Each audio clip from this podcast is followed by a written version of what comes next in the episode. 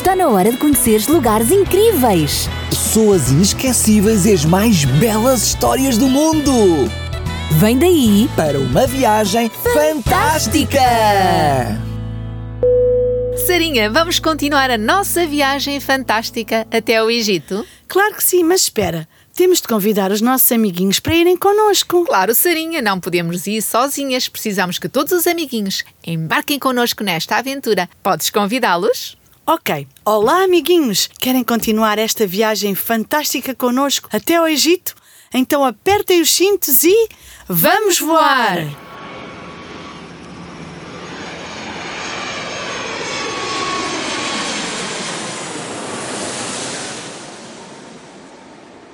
Que bom! Chegamos ao Egito e a nossa viagem foi fantástica, amiguinhos! É verdade, e cá estamos nós novamente na terra dos faraós. Sarinha, e por falar em faraós, será que os nossos amiguinhos sabem que também havia mulheres faraó? Há documentos arqueológicos que mencionam até os seus nomes. Que interessante! Bem, agora vamos rever um pouco do episódio anterior.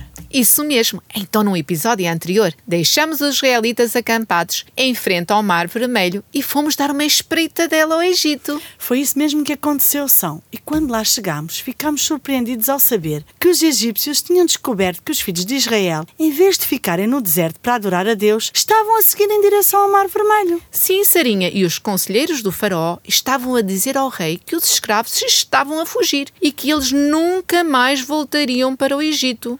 E sabes, o faraó mandou preparar a sua carruagem e convocou as suas tropas. Sim, sim, imaginem que vai levar consigo 600 dos melhores carros de guerra, além das demais carruagens de batalha do Egito. E cada uma tem o seu comandante. E os egípcios vão persegui-los com todas as forças do exército do faraó e vão levar todos os seus cavalos e carros de guerra e também os cavaleiros e tropas. Ah, e até o próprio faraó partiu e fez-se acompanhar pelos grandes homens do seu reino. E é ele que está a dirigir o exército de ataque contra os israelitas. Sim, ele quer intimidar os israelitas por meio de uma grandiosa ostentação de seu poder. Sarinha, é evidente que os egípcios não queriam que as outras nações ficassem a troçar deles, por se submeterem ao Deus de Israel. Claro que não são, por isso é que eles saíram com todo o material de guerra para mostrar às outras nações todo o seu poder. E eles pensavam que iam conseguir trazer de volta os fugitivos. Claro que sim, e desta forma salvariam a sua honra. Iam recuperar os serviços dos escravos. Sim, porque o trabalho pesado tinha de ser feito por alguém. Mas será que é mesmo isso que vai acontecer? Amiguinhos, o que irá acontecer a seguir? Querem saber, não querem? São, mas será que os egípcios já se esqueceram que o Deus dos israelitas é muito poderoso? Sim, parece que sim, Sarinha. Imagina tu que eles até diziam que era loucura atribuir a morte dos seus filhos mais velhos ao poder de Deus. Ai, sim! Eles também diziam que as pragas foram provocadas por causas naturais. Não era o poder do Deus dos israelitas. E agora, amiguinhos, imaginem o que sentiram os israelitas ao ver à distância a armadura reluzente daquele grande exército. E verem também são todos aqueles carros a moverem-se na sua direção. Bem, Sarinha, eles ficaram apavorados e alguns até clamavam ao Senhor. Sim, mas outros foram rapidamente queixar-se a Moisés. Em Êxodo 14, de 10 a 22, estão escritas as suas queixas. Por que nos trouxeste ao deserto para morrer? Não havia sepulturas no Egito. Por que nos forçou a sair do Egito? Coitado de Moisés, ter de ouvir ta- todas estas coisas. Ele ficou muito triste, Sarinha, porque aquele povo manifestava tão pouca fé em Deus. Realmente são, depois de verem todas aquelas coisas no Egito, ainda duvidavam do poder do seu Deus para os proteger do inimigo. Como é possível? Sarinha, e como é que eles estavam a acusar Moisés se ele estava apenas a cumprir as ordens de Deus? Mas agora só cá entre nós que ninguém nos ouve. Sim, sim. São, não havia possibilidade de salvamento, a menos que Deus fizesse alguma coisa para os livrar. É verdade, Sarinha, o mar era uma grande barreira intransponível. Não havia meio de atravessar para o outro lado. E sabes como é que Moisés respondeu àquelas acusações tolas? Sei sim, ele manteve a calma e disse: Não tenham medo. Apenas permaneçam firmes e vejam como o Senhor os resgatará neste dia. E disse mais: Vocês nunca mais verão os egípcios que estão a ver hoje.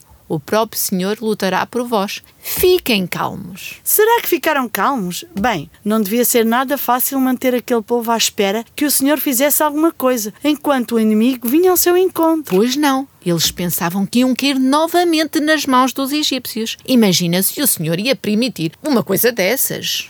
Não sei se conseguem ouvir, mas eles estão a chorar e a lamentar-se. Sim, estou a ouvi-los e quero dizer-te que estou quase surda com tanto choro e lamento. E é cada vez mais alto e intenso, Sarinha. Socorro, tirem-me deste episódio. Mas este povo é mesmo fraco. Mas eles têm de confiar em Deus. E agora são? E agora, amiguinhos? Vai acontecer algo surpreendente? Surpreendente. Inesperado? Inesperado. Imprevisível? Imprevisível. Mas troca, mas é isso por miúdos. Porque o exército de Egito aproxima-se e está quase ao pé dos israelitas. Vê que os teus próprios olhos são. A coluna de nuvem levantou-se majestosamente para o céu, passou sobre os israelitas e desceu entre eles e os exércitos do Egito. Ah, que espetáculo! Eu consegui seguir a nuvem e Sarinha ficou um muro de trevas entre os perseguidos e os perseguidores. E agora Os egípcios não puderam ver mais o acampamento dos hebreus. Ai, não?